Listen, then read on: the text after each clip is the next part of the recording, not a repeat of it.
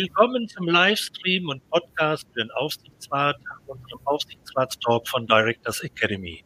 Jeden ersten und dritten Donnerstag im Monat um diese Zeit von 17 bis 18 Uhr.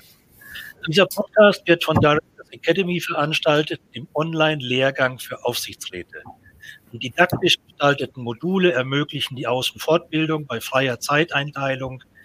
Das Teilnahmezertifikat belegt die Qualifizierung gemäß BaFin-Vorgaben sowie des deutschen Corporate Governance Codex. Das Academy gibt es in zwei Versionen, einmal für die Kapitalgesellschaften und einmal für die Finanzinstitute. Weitere Informationen finden Sie auf der Internetseite Directors Academy, dort wo auch unser Podcast und Livestream abgebildet ist. Mein Name ist Rudolf Ruther und ich begrüße Sie als Gastgeber dieser 14-tägigen Livestream-Reihe und freue mich, dass Sie heute zahlreich bei uns bei LinkedIn dabei. Im Nachhinein können Sie den Livestream und den Podcast, wie gesagt, auf Directors Academy nachhören oder nachsehen. Es wird alles in dieser aufgezeichnet. Auch Ihre Kommentare und Fragen werden aufgezeichnet und bleiben somit auf alle Ewigkeiten erhalten. Trotz der schrecklichen Bilder aus der Ukraine machen wir heute unser ganz normales Thema auch wenn wir wahrscheinlich alle sehr betroffen sind und trotz der aktuellen Kriegsängste und deren Folgen für unser Tagesgeschehen und Tagesgeschäft noch gar nicht ablinken, absehen können, was das alles bedeutet. Unser Schwerpunktthema ist heute, wie lese ich meinen Geschäftsbericht?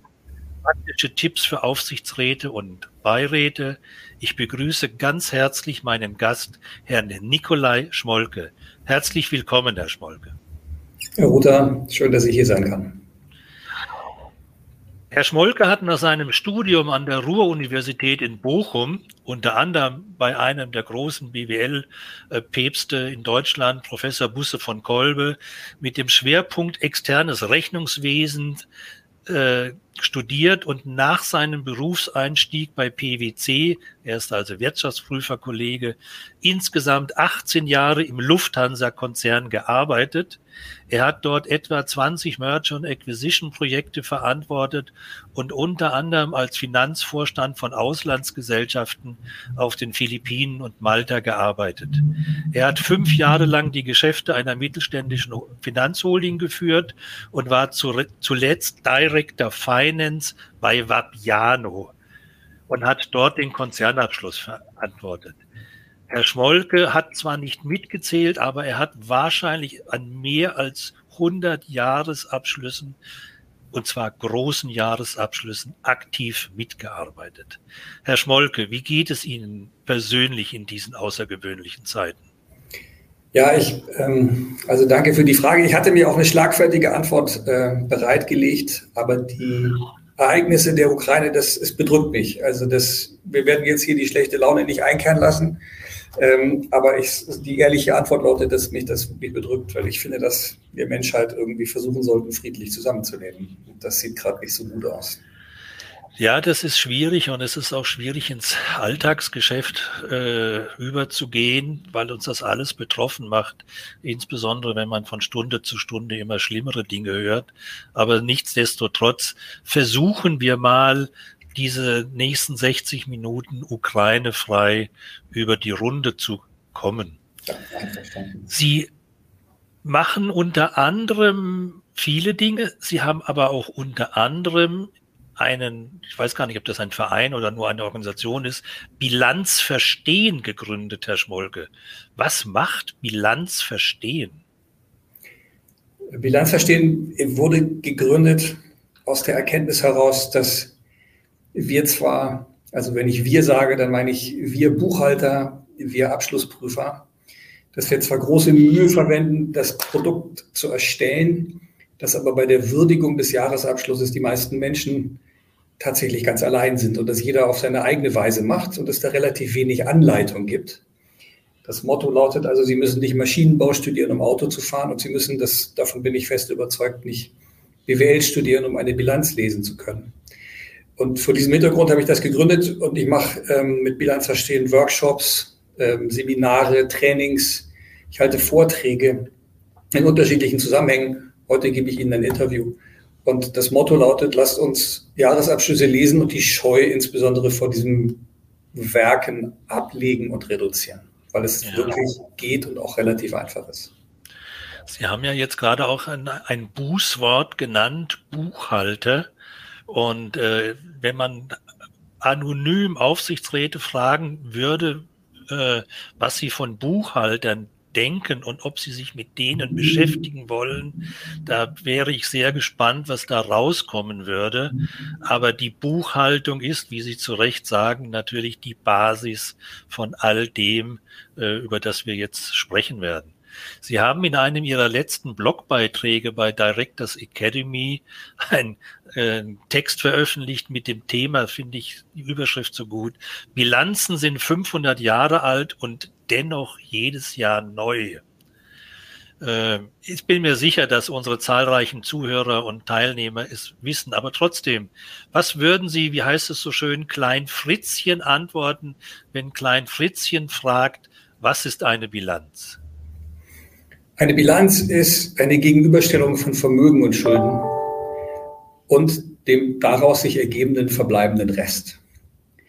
Und dieser Rest verändert sich seinerseits, er wird größer und kleiner und die Veränderungen des Restes werden aufgezeichnet in der Gewinn- und Verlustrechnung. Ich finde es wichtig, dass man versteht, dass die Gewinn- und Verlustrechnung in Wirklichkeit ein Teil der Bilanz ist. Und deswegen sprechen wir auch von Bilanzbetrug wenn wir ihn zu sehen bekommen oder wenn er medial berichtet wird und nicht von einem Gewinn- und Verlustrechnungsbetrug. Und ähm, das System ist über 500 Jahre alt. Es geht auf venezianische Kaufleute zurück. Wurde dann von einem Mönch beschrieben und dieses Jahr, oder es werden jedes Jahr in Deutschland eine gute Million Jahresabschlüsse veröffentlicht und die enthalten alle mindestens, also auch in der kleinstmöglichen Form immer eine Bilanz. Und je größer das Unternehmen wird, umso komplexer wird das mit der Gewinn- und Verlustrechnung und allem, was da sonst noch dazu gehört. Ja, das hätte der kleine Mönch Paciola auch nicht gedacht, dass er mal so bekannt wird mit seiner doppelten Buchführung. Jetzt gibt es ja leider in einem Unternehmen, jetzt nehmen wir mal ein mittelständisches Familienunternehmen, macht bescheidene 500 Millionen Umsatz äh, in vielleicht 15 äh, europäischen Ländern. Äh, da gibt es ja nicht nur die Bilanz, also eine Bilanz, da gibt es ja jede Menge Bilanzen, Handelsbilanz, Steuerbilanz, Konzernbilanz, Einzelbilanz, Ist-Bilanz, Planbilanz und, und, und. Äh, können Sie uns mal versuchen zu erklären, wie hängen die zusammen? Auf was sollte sich Aufsichtsrat und Beirat fokussieren? Wenn, das, wenn wir bei diesem Familienunternehmen bleiben, dann hat das wahrscheinlich in jedem Land eine Tochtergesellschaft und unter Umständen auch für unterschiedliche Geschäftszweige einzelne Tochtergesellschaft und jede einzelne Tochtergesellschaft veröffentlicht, nee, erstellt einen Jahresabschluss. Und wenn das alles zusammengefasst wird, unter der Fiktion, dass das, diese Summe von vielen Einzelunternehmen ein großes Ganzes ist, dann entsteht daraus der Konzernabschluss. Und der Aufsichtsrat hat die entscheidende Funktion, diesen Konzernabschluss zu billigen. Das tut er auf der höchstmöglichen Ebene, aber auch die Beiräte innerhalb eines Konzerns müssen besetzt werden und auch dort müssen dann die Einzelabschlüsse festgestellt werden. Das macht dann auch jeweils normalerweise der Aufsichtsrat, je nachdem, wie die gesellschaftsrechtliche Konstruktion ist. Also das Wichtigste ist tatsächlich der Konzernabschluss, weil er die Informationen über den gesamten Konzern bereitstellt.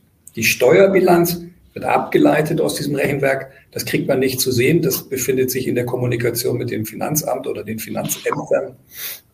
Und intern für die Planungsrechnung, Sie hatten es angesprochen, ich arbeite auch als Restrukturierungsberater und eine gute Planungsrechnung, nein, eine Planungsrechnung, die den Namen verdient, besteht aus einer Gewinn- und Verlustrechnungsplanung, einer Bilanzplanung und einer Cashflow-Planung. Und ich erlebe erschreckend oft, dass Unternehmen nicht darauf vorbereitet sind, das in dieser Form aufzustellen. Also dieser Dreisprung Bilanz, G&V, Kapitalflussrechnung ist obwohl 500 Jahre alt, keine durchgängig geübte Praxis. Ja.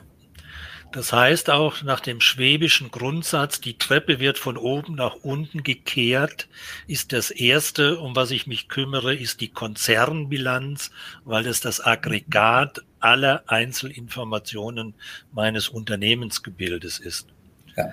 Äh, und die Überleitung zu unserem Thema ist ja, dass ein sogenannter Geschäftsbericht besteht aus zahlreichen Einzelteilen, unter anderem Bilanz, GNV und Cashflow, wie von Ihnen erwähnt, aber dann noch Bericht des Vorstandes, Bericht des Aufsichtsrats, Corporate Governance Bericht und, und, und, kommen wir vielleicht noch dazu, die natürlich äh, in der Summe äh, vom Aufsichtsrat und Beirat auch gebilligt werden muss und verstanden werden muss. Und äh, vielleicht noch zu dem Wort billigen. Im Aktienrecht steht drin, dass der, wird, dass der Aufsichtsrat selbstständig und eigenverantwortlich diese Informationen analysieren, verstehen und dann beurteilen soll. Klammer auf, billigen, Klammer zu. Aber kommen wir zu unserem Thema. Äh, heute ist ja ein interessanter Tag, nicht weil es der erste Donnerstag im, äh, im März ist, sondern just heute wird entschieden von der deutschen Börse, wenn ich es richtig im Kopf habe, wer die neuen DAX-Mitglieder sind, die erstmals die neuen finanziellen Mindestanforderungen erfüllen müssen die da lauten und die auch nachgewiesen werden müssen, dass sie zwei Jahre in Folge eine Gewinn vor Zinssteuern und Abschreibungen gemacht haben. Äh, das ist so eine, so eine Regelung, äh, um eventuell Wirecard äh, zu vermeiden. Das heißt, dieses Thema finanzielle Solidität im DAX ist jetzt gerade nicht nur, weil wir jetzt wieder mitten in einer Krise sind, ist grundsätzlich sehr wichtig. Und da die zentrale Gretchenfrage, Herr Schmolke, was ist Ihre Erfahrung nach so vielen Jahrzehnten? Können Aufsichtsraträte einen Geschäftsbericht lesen? Diese Frage meinen Sie ja nicht orthografisch. Klar. Sondern es geht ums Inhaltliche. Und also erstens, der Aufsichtsrat hat die Aufgabe, den Abschluss, wie Sie es gesagt haben, zu würdigen ähm, und darüber zu befinden und zu entscheiden. Deswegen muss er es können. In der Realität werden Aufsichtsräte besetzt, weil da Menschen reinkommen, die, ich sage mal beispielsweise, sich mit dem Produkt oder der Strategie gut auskennen. Ähm, oder die im Zusammenhang mit bestimmten Kräfteverhältnissen auf der Kapitalseite oder der Arbeitnehmerseite dort in dem Aufsichtsrat sitzen. Das bedeutet übersetzt, da trifft man natürlich Menschen, die den Abschluss lesen können und auch schnell verstehen. Aber es gibt auch insbesondere bei neu berufenen Aufsichtsräten oft eine große Unsicherheit. Ich habe das auch schon erlebt in der Form, dass die Menschen sich schämen, dass sie das nicht können. Und das führt dann dazu, dass sie zum Beispiel sich nicht trauen, bestimmte Fragen zu stellen, äh, weil sie das Gefühl haben, es könnte eine dumme Frage sein oder sie könnten sich outen als jemand, der das nicht versteht. In, in Summe würde ich sagen, viele Menschen denken, alle anderen können die Bilanz lesen, bloß ich nicht. Und man muss sich klar machen, dass die einzige Berufsgruppe, die für sich in Anspruch nimmt, Bilanzen lesen zu können, hauptberuflich, das sind die Investmentbanker. Und ansonsten gibt es keine Berufsgruppe, die das Lesen des Abschlusses für sich als Kernkompetenz begreift. Also ich erlebe ein gewisses Ausmaß an Unsicherheit. Ähm, also um Ihre Frage zu beantworten, können Aufsichtsräte Bilanzen lesen? Oft schon, aber oft leider nicht gut genug. Ja, und äh, die, die Antwort kann nur lauten, üben, üben, üben, weil äh, das hört sich so einfach an, einen Geschäftsbericht lesen. Ich habe nochmal nachgeguckt, extra heute für unser Gespräch, muss auf meinen Spickzettel gucken. Die Geschäftsberichte aus dem Jahre 2020 von Bayer sind 265 Seiten dick, von Daimler 267 Seiten, von Bosch die haben nicht so viel zu schreiben anscheinend, 176 Seiten. Äh, das ist meistens auch noch eine kleine Schrifttype. Also äh, da braucht man alleine schon zwei Wochenenden, um das sinnvoll durchzulesen, geschweige denn zu verstehen. Und äh, ein zweiter Aspekt, der mir natürlich noch kommt, auch wie bei vorhin, es gibt ja nicht nur eine Bilanz oder die Bilanz, so gibt es ja auch nicht den Geschäftsbericht. Es gibt ja dann auch noch unterschiedliche Geschäftsberichte. Also der sogenannte normale Geschäftsbericht, den wir so im ersten Schritt im Kopf haben. Es gibt den Nachhaltigkeitsbericht, es gibt den Finanzbericht, dann natürlich wieder Quartalsberichte, Halbjahresberichte etc. etc. Äh, und da rede ich jetzt noch nicht von internen Berichten da ist auch die Frage, auf was muss sich der Aufsichtsrat und Beirat konzentrieren und fokussieren? Verliert er sich nicht in diesen Hunderten von Seiten äh, Informationen? Die Gefahr besteht grundsätzlich. Aber ich möchte, den, ich möchte das vergleichen mit Zeitung lesen. Wenn Sie die Tageszeitung bekommen, dann fangen Sie nicht links oben auf der ersten Seite an und hören rechts unten auf der letzten Seite auf, sondern Sie gucken sich gezielt bestimmte Themen an. Und so kann man auch mit einem Geschäftsbericht umgehen, egal wie viele Seiten der hat. Ähm, Sie haben die großen Abschlüsse angesprochen. Es gibt natürlich auch die ganz einen, die sind nur eine Seite groß. Die ganz kleinen Abschlüsse haben nur eine Bilanz und so weiter. Aber man kann, wenn man sich selbst eine bestimmte Richtschnur gibt, kann man eigentlich ganz gut relativ schnell Orientierung bekommen, egal wie umfangreich das Rechenwerk ist. Und Anekdote am Rand, die meisten Menschen lesen ja zuerst den Vergütungsbericht, weil sie wissen wollen, was der Vorstand eigentlich verdient. Richtig, ja. Also, das ist ein sehr wichtiger praktischer Hinweis. Äh, es ist wie ein Sachbuch letztlich. Es hat ein Inhaltsverzeichnis und man fängt mit den Dingen an, die einem persönlich interessieren und geht dann sukzessive in die anderen Kapitel und versucht sie nicht zu vernachlässigen. Äh, den Hinweis an dieser Stelle wieder an unsere Zuhörer, wenn Sie eine Frage, eine Bemerkung haben, nutzen Sie es, schreiben Sie es in den Kommentar. Wir versuchen es mit aufzunehmen und äh, zu platzieren. Und sollten wir irgendwelche Fragen übersehen, äh, der Herr Schmolke und ich stehen Ihnen jederzeit danach direkt, wenn Sie uns eine direkte Nachricht schicken, natürlich zur Verfügung. Eine interessante, nette Bemerkung ist, äh, um das trockene Thema etwas aufzuheitern, was hat Bilanz mit Wurst gemeinsam, schreibt jemand besser, man weiß nicht, wie sie zustande kommen. äh, da kommen wir gleich noch hin, weil das ist ein ganz interessanter Aspekt. Aber das ist eine Frage, die ist auch interessant. Was ist denn der Unterschied zwischen einem Menschen, der einen Geschäftsbericht oder eine Bilanz lesen kann, und einem bei der von der IAK zertifiziert, zertifizierter mhm. Bilanzbuchhalter? Ja, der zertifizierte Bilanzbuchhalter, der normale Finanzbuchhalter und so weiter, das sind alles Menschen, die mit dem Erstehungsprozess zu tun haben. Die können also einen Jahresabschluss herstellen. Ein zertifizierter Bilanzbuchhalter kann aus den Ergebnissen der Einzelbuchhaltungen, Debitoren, Kreditoren, Bank und so weiter, das kann er alles zusammenfügen und daraus einen Jahresabschluss machen. Das ist aber ein völlig anderer Vorgang, als eine Bilanz zu lesen.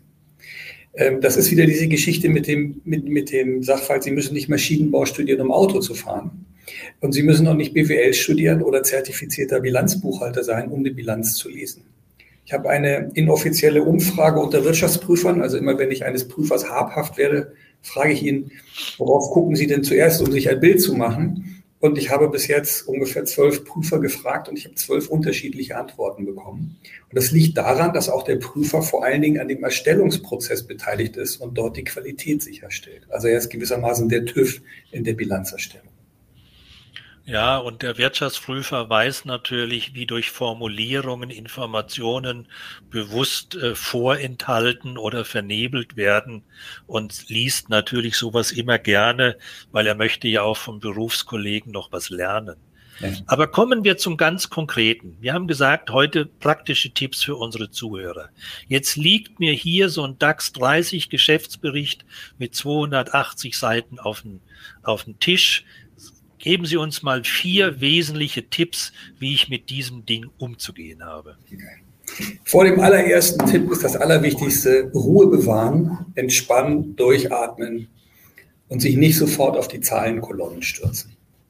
Wir haben heute den 62. Tag des Jahres und die für mich wichtigste Frage, wenn ich einen Abschluss angucke, ist die Frage, wie alt ist der? Wie lange hat es gedauert, um den Abschluss zu testieren? Ich gebe Ihnen ein Beispiel. Volkswagen braucht normalerweise gut 50 Tage. Also der Abschluss müsste jetzt jeden Tag auf der Investor Relations Homepage zu sehen sein. Er ist es heute noch nicht. Ich habe extra nochmal nachgesehen. Als Volkswagen mit dem Dieselthema zu tun hatte, hat der Abschluss 114 oder 113 Tage gebraucht. Da kann man schon an der Erstellungsdauer erkennen, da ist was ganz Besonderes passiert. Oder ein anderes Beispiel, Wirecard hat zum Beispiel systematisch über 100 Tage gebraucht oder um die 100 Tage. Zum Schluss haben sie 113 Tage gebraucht. Ein guter Abschluss, das steht im deutschen Corporate Governance Codex, den Sie erwähnt hatten, ist nach 90 Tagen der Öffentlichkeit zur Verfügung gestellt, also Ende März. Wenn Sie also und gesetzlich verpflichtet sind, die Börsennotierten Ende April zu veröffentlichen, das heißt, wenn Sie am 1. Mai den Abschluss eines börsennotierten Unternehmens sehen möchten und Sie finden ihn nicht für das Vorjahr, dann brennt dort die Luft. Ja. Oder im, um, um es mittelständisch auch nochmal aufzugleisen, ich habe jetzt aus, also zufallsgesteuert, habe ich mir den Swarovski-Abschluss angeguckt. Die sind normalerweise nach 70 bis 90 Tagen fertig mit der deutschen Gesellschaft. Und für den Abschluss 2020 haben sie 300 Tage, über 300 Tage gebraucht. Da weiß man schon, aha, irgendwas ist los. Und es lag dann, wurde, wird auch erklärt, es lag dann daran, ähm, dass die Patronatserklärung der Muttergesellschaft erst spät zur Verfügung stand. Das heißt, die, die Zeit, die es dauert, bis ein Abschluss fertig ist, ist der wichtigste, ist für mich der wichtigste Indikator überhaupt, insbesondere im Zeitvergleich. Schon wenn kurze, kurze Zwischenfrage, was ist so wichtig an einer Patronatserklärung? Wenn die Muttergesellschaft äh, für die Verbindlichkeiten der Tochtergesellschaft gerade steht und dadurch die Finanzierung der Gesellschaft sichergestellt ist. Auch und was sehr oft ein Zeichen dafür ist, dass die Tochtergesellschaft alleine nicht lebensfähig ist. Genau. Genau.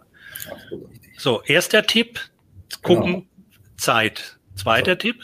Also das ist der 50 Prozent der Analyse, wie alt ist der Abschluss ja. im Vorjahresvergleich. Schon kleine Schwankungen geben Hinweise darauf, dass da irgendwas möglicherweise nicht in Ordnung ist oder Schwierigkeiten vorliegen.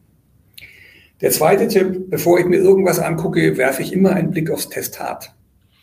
Die Wirtschaftsprüfer sind hochqualifizierte Leute, die mit gut qualifizierten, sehr gut qualifizierten Organisationen die Aufgabe haben, die Qualität des Abschlusses sicherzustellen. Die Testate sind in den letzten Jahren erheblich aussagekräftiger geworden, weil in den Testaten die Prüfungsschwerpunkte verhandelt werden und auch veröffentlicht werden, die der Prüfer mit dem Prüfungsausschuss abgestimmt hat. Also jetzt kein Wunder, dass bei Volkswagen das Dieselthema ein Prüfungsschwerpunkt ist, völlig klar. Firmenwerte, Goodwill und so weiter sind auch sehr häufig zu finden als Prüfungsschwerpunkte. Und insbesondere, wenn sich die Prüfungsschwerpunkte ändern im Zeitablauf, dann weiß man, was der Prüfer gemacht hat. Und dann kann man ihn auch gut fragen, warum er das gemacht hat, wenn man nicht an dieser Entscheidungsfindung dabei war. Und die meisten Testate werden ja uneingeschränkt erteilt. Aber es gibt auch Hinweishervorhebungen, dass bestimmte Themen benannt werden, zum Beispiel Risiken bei der Finanzierung kann man immer wieder mal zu sehen bekommen. Das ist keine Einschränkung des Testates, aber man weiß dann, aha, da wird es ein bisschen eng. Also die, der Blick aufs Testat darf nicht fehlen, bevor man irgendwo reinguckt. Dritter Tipp oder nächster Schritt. Ähm, die börsengehandelten Unternehmen veröffentlichen immer eine Stellungnahme des Vorstands unter der Überschrift zusammenfassende Gesamtaussage. Manchmal hat das auch eine andere Überschrift, aber es gibt immer die Aussage, in der der Vorstand in einem Satz, in einem einzigen Satz sagt, wie der Geschäftsverlauf war. Und er ist gemäß einem Rechnungswesenstandard verpflichtet zu sagen, ob die Entwicklung günstig oder ungünstig war. Das ist extra so festgeschrieben, damit auch der Mensch, der eben nicht die Zahlen alle versteht und der ganz genau weiß, wie die Mechanik von Bilanz und Gewinn- und Verlustrechnung funktioniert, damit auch so ein Mensch in kurzer Zeit eine Aussage bekommt. Das ist eine, eine Bilanzanalyse, die dauert eine Sekunde, wenn Sie diesen Satz lesen. Ich gebe Ihnen ein Beispiel. Bayer hat 10 Milliarden Euro Verlust gemacht 2020 infolge der Monsanto-Akquisition. Und der erste Satz der zusammenfassenden Gesamtaussage war, das operative Geschäft lief stabil. Das hat dann, wie ich finde, auch Unterhaltungswert, wenn man das so sieht. Absolut. Äh, intern wird dieser Teil des Geschäftsberichtes, der Vorstandsbericht, in der Wirtschaftsprüferzunft als Märchenteil bezeichnet, weil er ist nicht prüfungspflichtig und wird vom Wirtschaftsprüfer auch nicht testiert. Äh, und deswegen nennen die Wirtschaftsprüfer ihn intern immer den Märchenteil im Geschäftsbericht. Ich muss mal eine Frage, ich will mal an der Stelle eine Frage unterbringen. Es kommen schon sehr, sehr viele Fragen, die sprengen die Zeit, das sehe ich jetzt schon. Ein, ein kleiner Punkt, äh, das lassen wir mal die Ehrlichkeit weg. Ich muss mal hier, das ist, äh, welches, oder andersrum. Hier fragt jemand, nach vier, fünf, zehn Top-KPIs, gegen die man einen Abschluss prüfen kann, um zu gucken, ob er gut oder schlecht ist. Ich formuliere das mal allgemein. Gibt es eine Musterbilanz, die ich neben eine DAX 30 Bilanz lege und sage, die ist gut oder schlecht? Das ist, glaube ich, der Hintergrund von dieser ja. Frage. Es hängt zu sehr, es hängt zu sehr vom einzelnen Geschäftsmodell ab. Die eine richtige Bilanz gibt es, glaube ich, nicht. Ich glaube, aus meiner Sicht ist es immer ein Zusammenspiel von verschiedenen, von verschiedenen Informationen. Ja. Und wenn man sieht, dass der Abschluss 120 Tage dauert und der Vorstand eiert rum in der zusammenfassenden Gesamtaussage und das Testat enthält eine Hinweishervorhebung auf Finanzierungsrisiken, dann weiß man schon, das ist heikel. Da braucht man gar keinen Vergleich mit einer Idealbilanz, sage ich mal, um zu einer solchen Einschätzung zu kommen, noch bevor man die erste Zahl gelesen hat. Ja, und wenn macht so etwas, findet man so etwas gelegentlich äh, in sogenannten Brancheninformations äh, äh, wo man versucht, bewusst branchenspezifische KPIs zu entwickeln und da dann entsprechende Branchenmitglieder gegen zu matchen. Jetzt kommen wir aber noch zu einem wesentlichen Punkt, den Sie bisher noch gar nicht erwähnt haben. Was ist denn mit, mit dem Klassiker, mit Umsatz- und Gewinnrechnung? Das haben Sie noch gar nicht erwähnt. Ja, genau. ich, ich wollte darauf zusteuern, aber es ist tatsächlich so, bevor ich Umsatz und Gewinn angucke, prüfe ich immer Dauer, Testat, zusammenfassende Gesamtaussage, um so eine qualitative Ersteinschätzung zu kriegen. Und dann gucke ich den, den Umsatz an, ist er gestiegen, ist er gesunken, da weiß man, geht es bergauf, geht es bergab. Anschließend den Gewinn, auch ist er gestiegen, ist er gesunken. Und das ist diese, diese Fragen, also äh, diese bisher aufgeworfenen Fragen, das ist sozusagen die Pflicht. Damit kann man jedem Abschluss innerhalb von ungefähr zehn Minuten entnehmen, wie so die Gesamtlage zu verstehen ist. Und dann versuche ich ein bisschen zu gucken, ähm, ob ich Instrumente der Bilanzgestaltung, der Bilanzpolitik identifizieren kann. Das heißt, was ich immer angucke, sind die sonstigen Rückstellungen. Es gibt ein schönes Beispiel der Firma Brenntag. Die haben also es trotz Krise geschafft, den Gewinn ein bisschen zu steigern. Und gleichzeitig sind die sonstigen Rückstellungen, also die, ich glaube, der Gewinn ist um drei oder vier Millionen gestiegen, Größenordnung. Und die sonstigen Rückstellungen sind um gut 20 Millionen runtergegangen. Dann weiß man, dass da im Hintergrund hart darüber diskutiert wurde, wie die Risiken zu bewerten sind, und zwar mit dem Ziel, Rückstellungen runterzufahren und den Gewinn ein bisschen zu vergrößern. Ja. Äh, da passt vielleicht eine Frage äh, aus dem Publikumskreis hin. Gibt es besondere Kriterien oder Aufpassfelder, wird das hier genannt, äh, Alarmglocken, wo man sagt, wenn wenn das vorkommt, dann müssen die Alarmglocken klingeln, da muss man tiefer rein. Ja. Fällt Ihnen da etwas ein? Ja, Wirecard, also ich würde, ich würde gerne ganz kurz zum Wirecard-Abschluss was sagen, wo ja viele Menschen stark überrascht waren, was da passiert war. Und Wirecard hat zum Beispiel seit 2014 jedes Jahr mehr Zahlungsmittel bilanziert als Jahresumsatz. Also die hatten jedes Jahr mehr in der Kasse, gemäß ihrer Bücher, als sie Jahresumsatz hatten, mit steigender Tendenz. Die hatten zum Schluss, also Auskunft gemäß oder gemäß Bilanz, hatten sie 2,7 Milliarden Euro Zahlungsmittel und Zahlungsmitteläquivalente beim Umsatz von 2 Milliarden. Also einem Jahresumsatz von 2 Milliarden. Ja. So, und dieser Effekt ist jedes Jahr größer geworden. Nummer eins. Ja. Nummer zwei, veröffentlicht, ich habe schon gesagt, nach 113 Tagen am Schluss vorher immer über 90 Tagen. Und da war ganz interessant zu sehen, was äh, der Vorstand dazu erklärt hat. Denn er muss es erklären, gemäß dem deutschen Corporate Governance Codex. Und er hat gesagt, die gesetzlichen Vorschriften verlangen eine Veröffentlichung nach vier Monaten und das halten wir für ausreichend. Punkt. Und da können Sie, können Sie eine, da fangen Sie an, sich eine Meinung zu bilden, ne, wenn man das mal so wirken lässt. Dann hatten die jahrelang keinen Prüfungsausschuss. Also es war ein, ein DAX-Konzern ohne Prüfungsausschuss. Und auch hier eine, mit einer Begründung, die ich als persönlich jetzt als kaltschnäuzig empfinde. Und als sie dann schließlich einen Prüfungsausschuss hatten, da war der besetzt, da war der Vorsitzende des Prüfungsausschusses gleichzeitig der Vorsitzende des Aufsichtsrates. Auch das ein Verstoß gegen diesen Corporate Governance Codex. Ich kann an, an dieser Stelle, ich wollte es, ich habe gerade noch mal extra geguckt, Der Corporate Governance Codex hat 18 Seiten in gefälliger Schriftgröße, den kann man wirklich gut lesen. Und wenn Sie Deckblatt und Einleitung weglassen, dann sind das noch 14 Seiten. Und das ist ein Dokument, das sollte jeder Aufsichtsrat sich mal zu Gemüte führen. Das kostet ihn zehn Minuten seiner Zeit. Und dann hat er einen schönen, einen schönen Referenzpunkt. Und er kann im Abschluss immer sehen, wie der Vorstand sich verhält im Verhältnis zu den Anregungen und Vorschriften des Corporate Governance Codex. Ja, weil man darüber berichten muss. Dieser Kodex basiert auf Explain oder Comply und äh, demzufolge muss in dem Geschäftsbericht irgendwo drinstehen, wo es Abweichungen zu diesem Kodex gibt und die müssen sinnvoll begründet sein.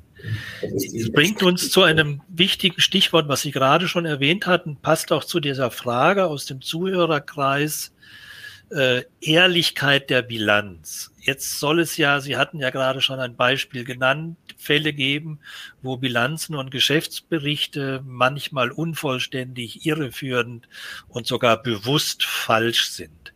Können Sie mal hinter, vor diesem Hintergrund mal diese Begriffe erklären, die es da gibt? Bilanzierungs- und Bewertungsermessensspielräume, Wahlrechte, Bilanz Kosmetik, Bilanzmanipulation oder gar Bilanzbetrug, Bilanzfälschung. Ist das alles in einen Topf zu werfen? Ist das das Gleiche oder muss ich da unterscheiden? Also bevor ich das beantworte, eine Aussage, die vielen Buchhalter dieses Landes und die Wirtschaftsprüfer erzeugen in der absolut überwiegenden Zahl hochwertiger Abschlüsse. Ich finde das für den Zungenschlag wichtig. Wir reden jetzt über Manipulation und dergleichen. Ich finde es für den Zungenschlag wichtig, äh, diese, diese berufstätigen Menschen nicht in ihrer Ehre zu verletzen und in ihrem Versuch, das ordentlich und richtig zu machen. Ähm, dies vorausgeschickt. Bei Volkswagen kann man Bilanzpolitik schön erkennen. Da wurden gemäß, also es ist gemäß, äh, das ist auch gesetzlich vorgeschrieben, es ist konservativ zu bewerten. Das ist eine bilanzpolitische Vorschrift, die darauf rausläuft, dass man wenn man es gut macht, sich ein bisschen zu warm anzieht und Risiken tendenziell vielleicht eher zu hoch einschätzt als zu niedrig. Das heißt, Volkswagen hat bei der Dieselthematik die Rückstellungen extrem aufgebaut. Und es hat sich dann gezeigt im Verlauf der Jahre, dass, das, dass die dabei manchmal über das Ziel hinausgeschossen sind, was dann dazu geführt hat, dass Rückstellungen auch wieder aufgelöst wurden. Das ist eine Form der Bilanzpolitik, die ist gesetzlich gewollt, die ist seriös, die dient dem Gläubigerschutz. Das ist völlig in Ordnung. Interessanter wird es dann bei der Bilanz Kosmetik, wenn man die so nennen mag. Die setzt für mich ein, wenn man feststellt, dass Wahlrechte erstmals ausgenutzt wurden. Ich gebe ein Beispiel, wenn man zum Beispiel erstmals das Wahlrecht ausnutzt, nach HGB ist das eins, nach IFRIS nicht, ähm, dass man selbst erstelltes immaterielles Vermögen aktiviert. Und wenn man, das ist also nach HGB ein Wahlrecht, das geht immer einher mit einer Ausschüttungssperre, so, und wenn man sowas das erste Mal macht und feststellt, dass ohne die Ausnutzung dieses Wahlrechtes ein Verlust entstanden wäre, dann ist ja völlig klar, dass die Geschäftsführung hier zu einem Instrument gegriffen hat, um sich selbst positiv darzustellen und von einer schwierigen oder risikohaltigen Entwicklung des Unternehmens möglicherweise abzulehnen, abzulenken. Und äh, wenn man das sieht, ich möchte da jetzt keine Namen nennen, das wäre, glaube ich, nicht so freundlich. Aber wenn man solche Fälle sieht und man kann sie sehen, dann hat das äh, in zwei Fällen, die ich gesehen habe, dazu geführt, dass die Geschäftsführung anschließend ausgewechselt wurde, weil der Aufsichtsrat eben von dieser Art von Maßnahme sich nicht blenden ließ. Also das ist Bilanzkosmetik, da muss man ein bisschen gucken. Hat in der Regel alles nur so Heuristiken, läuft das darauf raus, dass eben Ergebnisse schöner dargestellt werden, um abzulenken. Und dann gibt es natürlich noch die Bilanzkriminalität, Stichwort Wirecard. Und ich befürchte, also das kann man nicht sehen oder das ist schwierig zu sehen als solches, sonst wäre es ja, sonst würde es nicht so oft, sonst würde es nicht vorkommen. Ähm, und das, das Wesen des Betruges besteht darin, dass man ihn nicht bemerkt. Und deswegen kommen leider immer wieder solche Fälle vor. Es sind ja glücklicherweise nicht allzu viele. Ja, ja und ich habe äh, auch im Vorfeld von heute, habe ich mal bewusst gegoogelt, Bilanzbetrug und falsche Bilanzen. Wirtschaftsskandale. Interessant ist, dass wir die großen Wirtschaftsskandale, die wir hatten, in der Regel nicht auf Bilanzfälschung oder Bilanzkriminalität beruhten. Also Wirecard ist da sicher eine Ausnahme. Das war, da ging alles Hand in Hand. Aber es waren immer andere Sachverhalte, die zu diesen eklatanten äh, Wirtschaftsskandalen geführt hat. Wenn nun jetzt aber Bilanzen ab und zu mal falsch sein können, äh, so, dann ist ja die Frage, äh, wie kann sich ein Aufsichtsrat davor schützen? Also bei Wirecard hat es ja überhaupt niemand gemerkt. Die Öffentlichkeit hat nichts gemerkt, die BaFin hat nichts gemerkt, schlimmerweise auch der Wirtschaftsprüfer nicht und auch das Bundeskanzleramt hat nichts gemerkt und sonstige alle anderen. Aber wie kann sich denn ein Aufsichtsrat und ein Beirat schützen vor einer Billigung, Genehmigung einer falschen Bilanz oder eines falschen Geschäftsberichtes? Also meine Meinung zu Wirecard lautet, mit einer Tasse Kaffee in der Hand und einem halben Tag Zeit und Konzentration hätte einem das schon auffallen können. Okay, lassen wir mal Wirecard weg. Ich will, ich will darauf hinaus, man kann es dann sehen oder man kann sich schützen, indem man sich die relevanten Zahlen im Abschluss im Zeitverlauf anguckt. Also der Zeitverlauf ermöglicht es, ein Muster zu erkennen. Also wenn im Zeitablauf nie bestimmte Sachen aktiviert wurden und dann geht das plötzlich los. Oder wenn bestimmte Aktivpositionen, also Vermögenspositionen sich plötzlich hochentwickeln, ähm, also Wirecard Zahlungsmittelbestand oder ähm, berühmt war ja diese Geschichte Flowtex, ähm, die da diese Bohrmaschinen auf die Aktivseite ja. geschrieben haben. Also der, der Jahresvergleich, und zwar nicht über zwei Jahre, der Abschluss enthält immer den, die Vorjahreswerte, ähm, sondern wenn man das sich über fünf oder noch mehr Jahre anguckt, ähm, dann kann man Muster erkennen und dazu Fragen stellen. Das ist das, was ein Aufsichtsrat tun kann, auch wenn er nicht sich mit Bilanzierung auskennt oder mit Ansatz und Bewertung einzelner Bilanzpositionen und so weiter. Aber wenn er in, in solchen Stellen anfängt, Fragen zu stellen, dann wird er anhand der Antworten merken können, ob er an der Nase rumgeführt wird, ob da Nebelkerzen gezündet werden oder ob er eine vernünftige Erklärung bekommt. Keine Ahnung, jetzt werden bestimmte Forderungen ausfallen durch die Ukraine-Krise und so weiter. Also das kann man ja auch alles unter Umständen vernünftig erklären. Also der Zeitreihenvergleich, Mustererkennung, das sind die Instrumente, mit denen ein Aufsichtsrat selber am Schreibtisch sich schützen kann. Und wir sollen nicht vergessen, dass ein Wirtschaftsprüfer verpflichtet ist, eine kritische Haltung gegenüber dem Vorstand einzunehmen. Und der Aufsichtsrat überwacht den Vorstand. Das heißt, der beste Freund des Aufsichtsrates ist der Wirtschaftsprüfer, mit dem er sich dann eng abstimmen sollte. Deswegen ist ja auch diesen Aufsichts-, diesen äh, Prüfungsausschuss gibt. Ja, und deswegen ist es auch so elementar wichtig, dass der Prüfungsausschussvorsitzende regelmäßig mit dem Wirtschaftsprüfer unter vier Augen ohne Anwesenheit des Vorstandes äh, kommuniziert, um allfällige Fragen und Vermutungen zu beantworten, auszuräumen. Genau. Äh, Sie haben auf Ihrer Homepage ja äh, Bilanz verstehen weisen Sie ja auf Ihre zahlreichen Aktivitäten hin. Sie machen auch mit Directors Academy zusammen eine Online-Seminarreihe Bilanzwissen für den Aufsichtsrat, wo man, äh, ich habe da selber mal äh, eine Session mit erleben dürfen mit sehr, sehr wenig Theorie, aber vielen praktischen Anwendungsbeispielen, so wie wir das jetzt gerade schon von Ihnen gelernt haben, äh, versuchen, die entsprechenden Teilnehmer aufzuhübschen und aufzufrischen in ihrer äh, in ihrem Wissensumfang. Termine können alle Zuhörer bei Directors äh, Academy direkt äh, entnehmen. Meine Frage ist aber, wenn ich jetzt zum Beispiel in einen Aufsichtsrat berufen worden bin, weil ich jung, alert, der sogenannte Digitalfreak bin und bisher eigentlich mit Bilanzen und Geschäftsberichten noch nicht was zu tun hatte, das heißt, ich habe diese betriebswirtschaftliche Grundausbildung bisher noch nicht und hatte auch aufgrund meiner anderen Expertise äh, auch hier noch keine praktische Erfahrung. Kann man solche Wissensdefizite im Bilanz- und Geschäftsbericht lesen denn überhaupt noch ausgleichen? Also das ist eine Steilvorlage für mich, Herr Ruther, ich danke Ihnen. Ähm, ich habe bis jetzt noch jeden Menschen äh, und es waren wirklich viele, innerhalb eines halben Tages in die Lage versetzt, einen Abschluss würdigen zu können.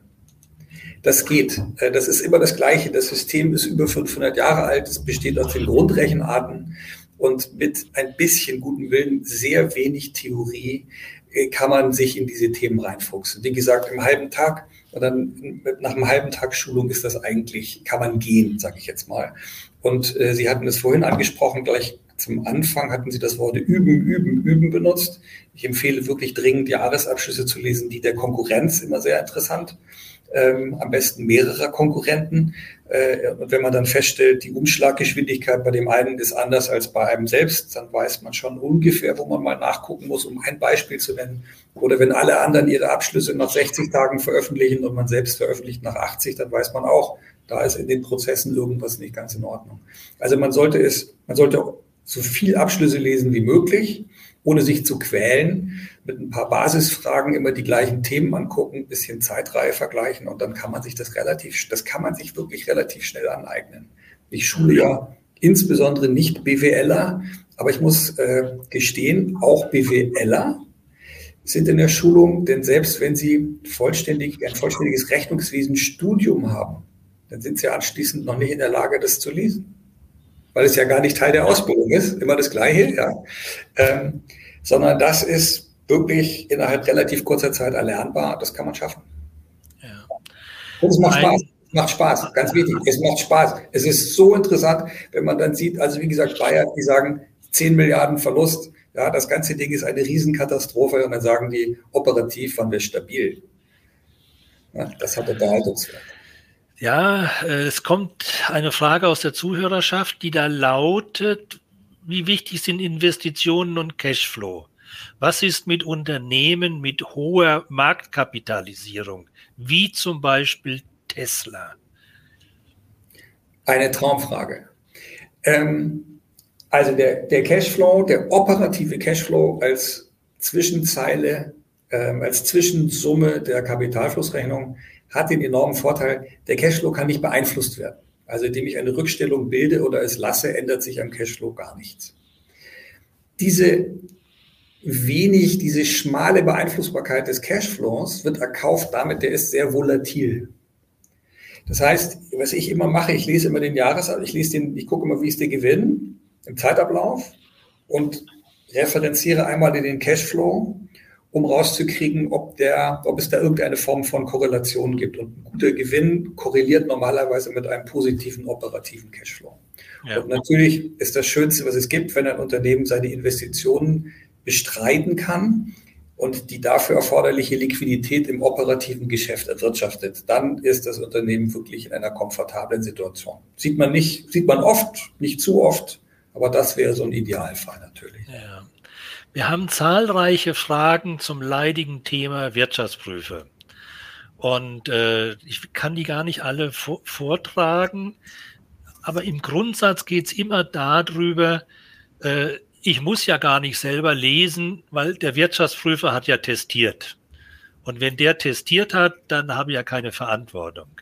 Äh, und dann kommen die Rand, die, die Detailfragen, wieso ist ein Testat falsch und wieso machen die Wirtschaftsprüfer die Augen zu, etc. Aber lassen wir es mal bei der Kernfrage.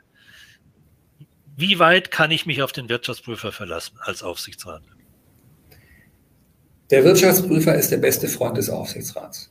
Der Wirtschaftsprüfer, ich mache das jetzt mal umgangssprachlich, ein Belegspießer, der zu jeder Position der Bilanz bis zum also zum Personalaufwand, da fräst er sich durch bis zum Stempeln der Mitarbeiter, wenn sie kommen und wenn sie gehen.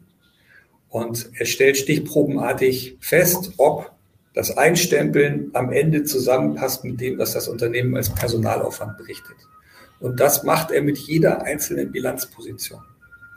Aber die Grenzen der Wirtschaftsprüfung sind erreicht, dann, wenn er eben alles nachvollziehen kann und sagt, okay, aufgrund meiner Erkenntnisse ist das, was wir hier sehen, alles gut begründet. So, das ist wie der TÜV, der sagt, dieses Auto ist verkehrssicher. Dafür trägt er auch eine Verantwortung. Ja. Aber ob das Unternehmen jetzt auf der richtigen Spur ist, das, also der, der Wirtschaftsprüfer beurteilt nicht, das ist ein tolles Geschäftsmodell und funktioniert immer, sondern er sagt, sind die Risiken richtig abgebildet und so weiter. Also es ist eine ganz wichtige Größe der Wirtschaftsprüfer. Meiner Meinung nach machen die Wirtschaftsprüfer auch viel zu wenig Reklame und erklären viel zu wenig, welchen Wert ihre Arbeit hat. Ein geprüfter Abschluss ist zum Beispiel im Umgang mit einer Bilanz, mit einer Bank immer sehr viel mehr wert als ein ungeprüfter Abschluss, völlig klar. Aber die Frage, funktioniert das Geschäftsmodell? Und welche Richtung nimmt das Ding denn insgesamt? Das ist nicht Gegenstand der Prüfung, sondern das ist, das ist der Moment, wo der Bilanzleser sich die Zahlen anguckt. Er weiß, die sind geprüft. Das ist übrigens ein gutes Gefühl, ja, weil er hat sich einer richtig durchgefräst. Ähm, und guckt sich das an und stellt eben dann fest, okay, folgende Entwicklungen sind gut oder möglicherweise nicht so erfreulich. Ja. Vielleicht noch als Beispiel, als Beispiel ganz kurz, weil das kommt oft. Ich habe neulich mal eine Untersuchung gemacht. Ähm, die DAX-Unternehmen bezahlen ungefähr 0,4 Prozent ihres Personalaufwandes als Prüfungshonorare. So. Und wenn diese Honorare plötzlich durch die Decke gehen, dann weiß man, dass der Prüfer Schwierigkeiten hat, hatte alles zusammenzufummeln ähm, oder alles nachzuvollziehen, wie der Wirecard, die hatten über ein Prozent des Personalaufwandes als Prüfungsaufwand. Das ist auch für Banken un un un ungewöhnlich hoch. Ja, das ist ein interessantes KPI. Das ist vorhin, vorhin wurden ja nach Alarmglocken KPIs gefragt. Das ist ein guter Hinweis. Aber in dem Zusammenhang äh, kommt mir eine Frage. Wir sagen ja immer, dass sogenannte Good Corporate Governance System besteht aus den vier zentralen Teilsystemen Compliance Management, Risikomanagement, internes Kontrollsystem und äh, interne Revision. Wie wichtig ist denn die eigene Risikoorientierung des Aufsichtsrats beim Lesen der Bilanz oder seines Geschäftsberichtes? Der Aufsichtsrat überwacht den Vorstand. Und eine Überwachung ist was anderes als eine durchgehend freundschaftliche Zusammenarbeit. Ja. Und der Wirtschaftsprüfer ist zu einer kritischen Distanz verpflichtet in seiner Arbeit. Das heißt, ein Aufsichtsrat sollte vor allen Dingen zunächst mal den unbedingten Willen haben, diesen Abschluss zu verstehen und sich selbst in die Lage versetzen, das zu können. Das ist die Grundlage von allem. Ob er risikoorientiert oder wagemutig ist und so weiter, ähm, das spielt ja keine Rolle. Das muss er tun. Und wenn er auf dieser Grundlage sich Zeit nimmt, um den Abschluss zu würdigen, dann ist das, das ist erstmal die Grundlage. Und um den Wirtschaftsprüfer, um den Aufsichtsrat in der Haftungsfrage zu unterstützen, ich würde jedem Aufsichtsrat empfehlen, ähm, diesen, diesen Jahresabschluss oder den Jahresfinanzbericht auszudrucken ihn durchzulesen, mit Eselsohren zu versehen und sich Notizen zu machen und reinzuschreiben. Also das Dokument aktiv, aktiv nachweisbar durchzuarbeiten, sich Fragen zu notieren. Und er sollte diese Fragen, egal wie blöd ihm die selbst erscheinen, es gibt keine blöden Fragen, ähm, insbesondere für die nicht Buchhalter in den Aufsichtsräten, sage ich mal, die können fragen, was sie wollen. Ähm, und deren Fragen müssen beantwortet werden. Und ich würde Fragen dokumentieren und die Antworten dokumentieren, weil dann hat ein Wirtschafts-, dann hat ein Aufsichtsrat das gemacht, was er tun muss. Er hat sich kritisch mit dem, mit dem Jahresfinanzbericht auseinandergesetzt. Er hat angefangen, sich eine Meinung zu bilden und die Information, indem er die Informationen, die er bekommt, aktiv würdigt.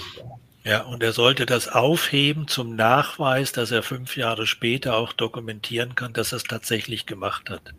Das ist ein Goldhinweis von Ihnen. Ja. Äh, es kommen mehrere Fragen aus dem Zuhörerkreis zu Bilanzierungs- und Bewertungsregeln, aber nicht in dem Wort Bilanzierungs- und Bewertungsregeln, sondern da kommen ganz einfach die Fragen, was ist denn der Unterschied zwischen Handelsbilanz und IFRS? Gibt es ein Übersetzungsbuch zwischen einer IFRS-Bilanz zu einer Handelsbilanz etc.? Lassen Sie uns mal kurz reflektieren. Was ist eine IFRIS-Bilanz äh, und was ist eine Handelsbilanz und wo können wesentliche Unterschiede sein? Auch wenn wir schon relativ weit fortgeschritten sind in der Zeit, aber versuchen Sie das mal kurz darzustellen. Okay. Das, das, ist eine komplexe Aufgabe, aber man kann das Deswegen so sagen. Deswegen sind Sie heute da, Herr Schmolke. Also, die Handelsbilanz hat als Ziel, es ist konservativ zu bewerten, das dient dem Gläubigerschutz. Das Ziel deutscher Rechnungslegung ist der Gläubigerschutz. Das Ziel ja. angelsächsischer Rechnungslegung, International Financial Reporting Standards, IFRS, das Ziel ist Decision-Making Purposes. Also nicht der Gläubigerschutz, sondern die Investitionsentscheidung. Damit sind alle IFRIS-Abschlüsse tendenziell immer ein bisschen positiver, optimistischer als äh, HGB-Abschlüsse. Erstens. Zweitens, in IFRIS gibt es keine Wahlrechte. Also beim HGB gibt es Wahlrechte. Ich hatte das Aktivierungswahlrecht selbst erstellter immaterieller Vermögensgegenstände angesprochen. Nach IFRIS muss man das aktivieren. Volkswagen jedes Jahr fünf, sechs Milliarden Euro für die Entwicklung neuer Produkte.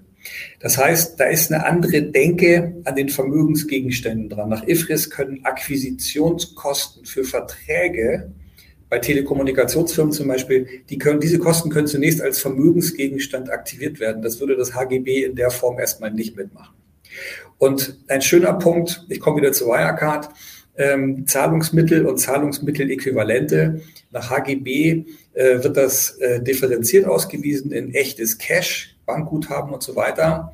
Und zum Beispiel Forderungen an Treuhänder, die werden separat ausgewiesen. Und nach IFRIS ist das eine Position, weil man sagt, das Verfügungsrecht über die Liquidität ist insgesamt als Zahlungsmittel zu betrachten. Deswegen kam Wirecard unter der Regie IFRIS mit dieser Position durch, ohne dass es jemandem aufgefallen ist. Ich empfehle jedem, ähm, in den Abschlüssen nachzulesen, weil der Anhang enthält Hinweise über IFRIS-Regeln. Die sind in Wirklichkeit, also auch eine IFRIS-Bilanz besteht aus Vermögen minus Schulden gleich Eigenkapital. Das, ist, das Prinzip ist immer das gleiche. Und im Anhang wird erläutert, welche IFRIS-Regeln angewendet wurden, welche noch nicht angewendet wurden, welche in der Pipeline sind und noch kommen können. Da gibt es auch oft so Übergangsvorschriften. Also eine schöne Methode, sich mit IFRIS-Berichterstattung vertraut zu machen, ist Abschlüsse lesen. Ja, genau so ist es. Lesen, lesen, lesen genau. und möglichst viele andere Geschäftsberichte auch.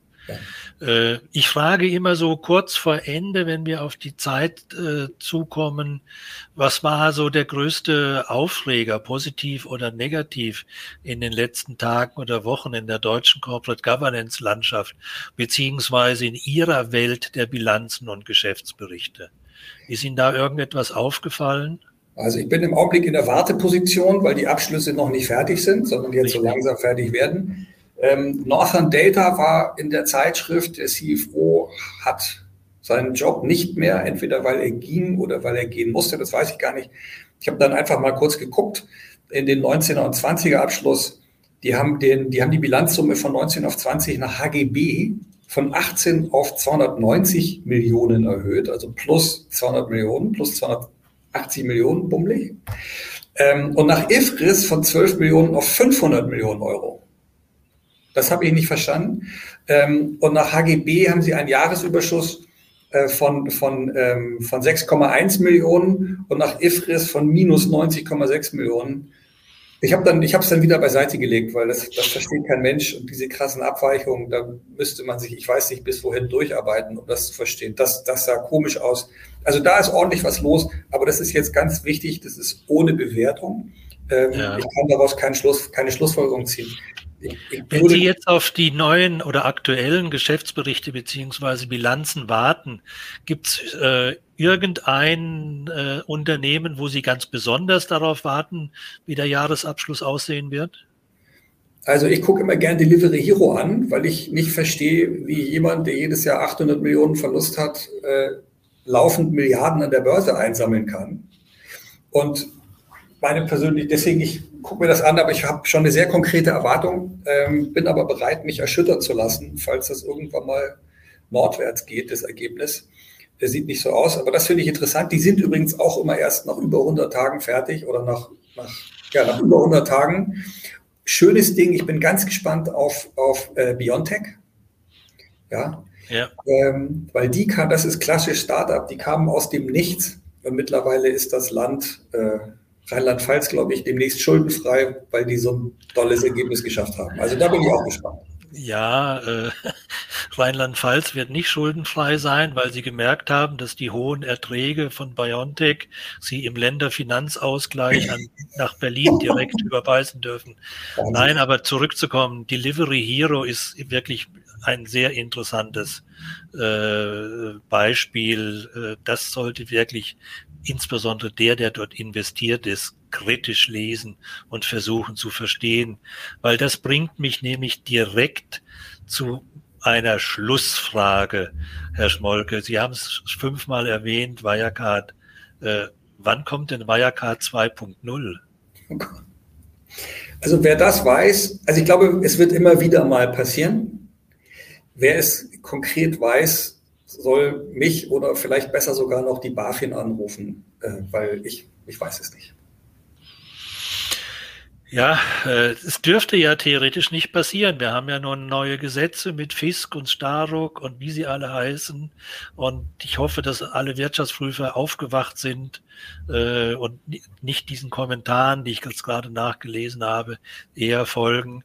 Aber ich gebe Ihnen recht, wenn man, äh, wenn man einfach die Geschichte anguckt. Ich habe auch noch mal aber ich finde meinen Zettel nicht jetzt in, in der Schnelle habe ich irgendwie verlegt, wie so die so großen Wirtschaftsskandale waren in den letzten zehn Jahren. Und äh, es ist einfach so, es kommen halt alle zwei, drei Jahre neue mhm. Dinge, wo man vorher gesagt hat, das kann nicht sein, dass so etwas passiert und dass das vor allen Dingen keiner gemerkt hat äh, und abgesegnet hat. Ja, Herr Schmolke, das war jetzt sehr interessant und sehr spannend. Sie haben uns sehr, sehr viele Tipps. Ich, wir haben vergessen durchzuzählen. Also ich glaube, wir waren, es waren mehr als ein Dutzend äh, Tipps, wie man einen Geschäftsbericht lesen kann. Vielleicht noch einen Satz. Wir haben noch zwei Minuten. Äh, wir kriegen ja eine umfangreiche Nachhaltigkeitsberichterstattung, die neue EU-Taxonomie, die neue ESG-Reporting-Vorlagen, den gerade veröffentlichten äh, Entwurf des neuen deutschen Corporate Governance Codex. Wie sehen Sie das Verhältnis in der Zukunft zwischen dem sogenannten Financial Reporting, das ist also der Geschäftsbericht und die Bilanz, wie wir es besprochen haben, und dem sogenannten Non-Financial Reporting, den sogenannten Nachhaltigkeitsberichterstattung? Wie werden die sich gegenseitig beeinflussen? Es gibt immer wieder die Aussagen, äh, die klassische Berichterstattung ist tot und es geht um Nachhaltigkeit und alles diese Dinge. Der Gesetzgeber bringt zum Ausdruck, was ihm wichtig ist. Äh, dafür haben wir ihn ja schließlich gewählt. Und in meiner persönlichen Einschätzung ist das Wichtigste in einem Abschluss die Bilanz, die Gewinn- und Verlustrechnung und die Kapitalflussrechnung, weil ich daraus erkennen kann, wie es dem Unternehmen geht, wie es den Mitarbeitern geht, welche Perspektiven die haben und wie sich das Unternehmen insgesamt schlägt. Und alles andere ist gut, ist richtig, ich möchte das nicht kritisieren, ähm, aber an einer Bilanz, an einer gewinnen Verlustrechnung kommt man nicht vorbei. Genau, das ist, wird und bleibt immer das Zentrum allen Gutes sein. Ja. Schlusssatz von heute. Haben Sie uns ein Schlussstatement mitgebracht, Herr Schmolke? Etwas, was uns noch am Wochenende einfällt und wo wir dann noch mit Freuden an den Donnerstag zwischen 17 und 18 Uhr uns erinnern. Was ist Ihr Schlussstatement für heute? Lesen, lesen Sie Abschlüsse. Aber ich möchte, weil wir das schon so oft gesagt haben, ich möchte es ergänzen. Ich möchte sagen, dass das Lesen von Abschlüssen Spaß macht. Und bitte gestatten Sie mir das. Auf meiner Homepage www.bilanzverstehen.de gibt es einen Blog mit diversen Aufsätzen. Ich verspreche, die haben echten Unterhaltungswert und können das, was, Sie heute, was ich heute berichtet habe und was wir besprochen haben, auch nochmal unterstreichen. Also lesen Sie Jahresabschlüsse. Es macht Spaß, Jahresabschlüsse zu machen. Und ich würde das gern ergänzen. Wenn es noch mehr Anekdoten, Witze, lustige Bemerkungen gibt zu Bilanzen, wie ganz am Anfang, äh, eine Bilanz ist wie eine Wurst, man möchte nicht wissen, was drin ist, sind Sie so nett und schreiben uns das bitte an den Herrn Schmolke und an mich. Wir sammeln beide gerne solche Anekdoten und solche äh, witzigen Bemerkungen über dieses Thema. Herr Schmolke, recht herzlichen Dank. Das war heute eine sehr interessante äh, Unterhaltung und vor allen Dingen, ich glaube, unseren Zuhörern ist es klar geworden, es macht Spaß, Jahresabschlüsse zu lesen. Recht herzlichen Dank, Herr Schmolke. Ich danke, ich danke Ihnen, Herr Rosa. Ich danke Ihnen. Vielen Dank.